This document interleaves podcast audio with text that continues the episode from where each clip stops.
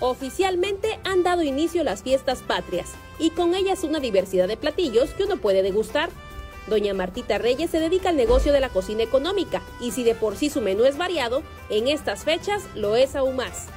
Eh, preparo la lengua guisada, el lomo relleno, el chile relleno, la champaña, el cochito, este cochito en salsa verde, caldo de res, caldo de albóndiga, caldo de pata con panza, caldo de pollo, pollo guisado, pollo en molde. Asegura que sus precios son fijos, cualquier guisado cuesta 70 pesos y que por la situación actual se le dificulta bajar los precios. Como ahorita todo está caro, ahorita no se puede dar más barato. Todo lo doy igual, al mismo precio. Para quienes se deciden por algo más sencillo de preparar, algunos prefieren los cortes para asar. A veces piden para asar. Normalmente la gente viene a buscar carnita para asar, para pasar en familia. Pues, por ejemplo, el cirloncito, eh, un churrasquito con gordito para asar.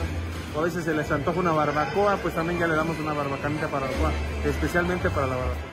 Eso sí, prometen que los precios no aumentarán. No, no, se mantiene igual, el precio estable está en 180, 170, varía el tipo de cortes o algo, pero normalmente está en 170 el kilo de carne, pero no, no por, no por fiestas patrias, por fechas patrias no, no sube la carne, está igual, no se preocupe. Y si usted pretende festejar con un tequila o varias cervecitas, tome en cuenta los precios que se ofertan en las licorerías. Y para el descrude, doña Martita insiste que para estas fechas lo ideal es preparar un rico pozole.